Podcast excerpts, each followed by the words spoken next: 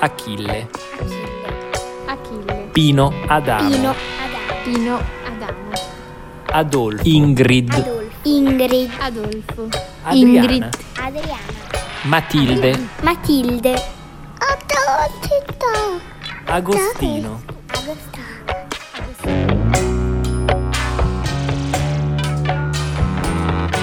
Je m'appelle Lou, c'est mon prénom, mais ce n'est pas mon prénom de naissance. Au berceau, j'ai reçu un héritage le prénom de mon grand-père et de mon père. Je l'ai longtemps porté et soudain, je l'ai refusé. Pourquoi abdiquer à son prénom? C'est une question de généalogie, certes, mais aussi de rapport au collectif qui nous définit, souvent contre nous-mêmes. On joue très tôt, on nous a collé cette étiquette. Prénom, la base de tout, le socle. J'ai vécu 50 ans avec mon ancien prénom, mon nom d'apôtre pour moi qui ne suis même pas croyant. On prénom comme une grosse pierre alors que j'étais en galais. Il a charrié mes peurs, mes déceptions et beaucoup de violence symbolique, mais pas que.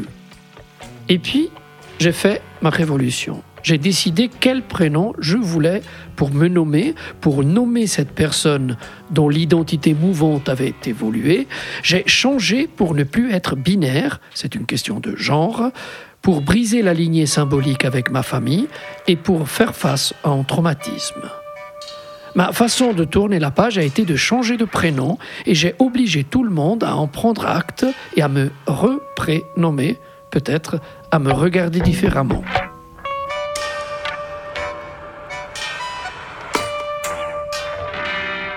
Après, j'ai découvert que je n'étais ni le ni la seule, nous sommes nombreuses, et chaque histoire a des nuances singulières. C'est pour cette raison que j'ai décidé de mener l'enquête, d'interroger des amis et des nouvelles connaissances pour mieux saisir pourquoi et comment nous avons trop longtemps accepté que nos prénoms étaient immuables. Voici le récit changeant, collectif, en pleine liberté, de celles et ceux qui ont osé briser cette idée reçue. Changer de prénom, un podcast de Lou Lepori, épisode 1, généalogie. La première étape, peut-être, je peux dire c'est quoi mon prénom? mon prénom, Rosida, ça veut dire du soleil en kurde. Si, ça veut dire l'ombre. Da, ça veut dire donner. Comment on peut traduire en français? Peut-être on peut dire l'ombre qui donne du soleil ou du soleil de l'ombre. J'ai changé mon prénom parce que mes parents me nommaient un autre nom.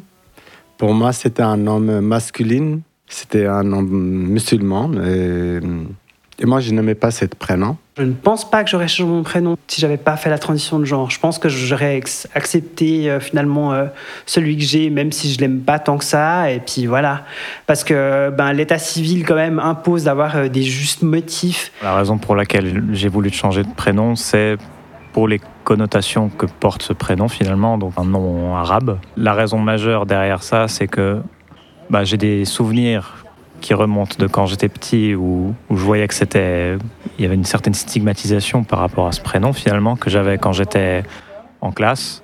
J'ai coupé les ponts avec mes parents, même avec eux, je n'ai pas eu l'occasion de vraiment en discuter. C'était une décision assez euh, prise de manière assez solitaire finalement. Je viens d'une famille euh, catholique, très très très catholique. Je viens d'une famille euh, de six enfants. Euh, donc on allait à la messe tous les samedis, tous les dimanches. Mes deux parents sont organistes. L'idée en fait d'avoir un prénom, c'est le prénom du baptême. Ce sacrement du baptême là, il est hyper important. Mais moi, j'ai pas eu que celui-là. J'ai eu la première communion, communion solennelle. J'ai aussi la confirmation. Et à chaque fois, c'est avec ce prénom-là qu'on est présenté et qu'on est aussi protégé par le saint ou la sainte dont on porte le prénom. Et puis aussi parce que euh, le prénom qui est inscrit sur euh, le certificat de baptême, par exemple si on fait l'extrême onction ou qu'on est enterré, c'est aussi ça qui garantit le fait qu'on puisse après se retrouver tous ensemble au paradis euh, une fois qu'on une sera décédé.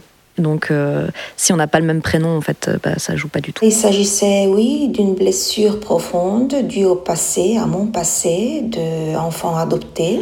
Et je voulais justement récupérer quelque chose que je sentais euh, euh, volé, volé, euh, une partie de mon identité volée. Et euh, je dois dire que oui, ça m'a aidé au niveau psychologique. je me suis un peu réconciliée, disons.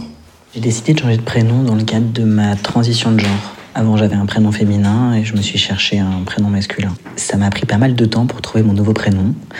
J'ai fait comme euh, tous les futurs parents, je suis allée sur des sites internet et puis j'ai regardé des prénoms qui correspondaient à peu près à mon âge de naissance. Mon ancien prénom, il commençait par un A et du coup je cherchais à garder les mêmes initiales et avoir un prénom qui commençait aussi par un A. Mais il n'y en avait aucun qui collait. Des enfants asiatiques souvent qui sont nés en Suisse, bah, ont un nom de famille vietnamien, voilà. Mais par contre, leur prénom, bah, c'est un prénom un peu occidental. Parce que justement, ça, euh, ça facilite le fait que les gens puissent t'appeler dans la rue, enfin à l'école ou dans le travail, pour euh, essayer de se conformer à un, code ou comme ça, pour se fondre dans la masse. Le prénom est un signal d'une ethnicité, d'un âge ou d'un sexe, d'une religion ou d'autre chose encore. Il associe à son porteur des caractéristiques collectives. Changer de prénom, un podcast de Lou Lepori Épisode 1 Généalogie.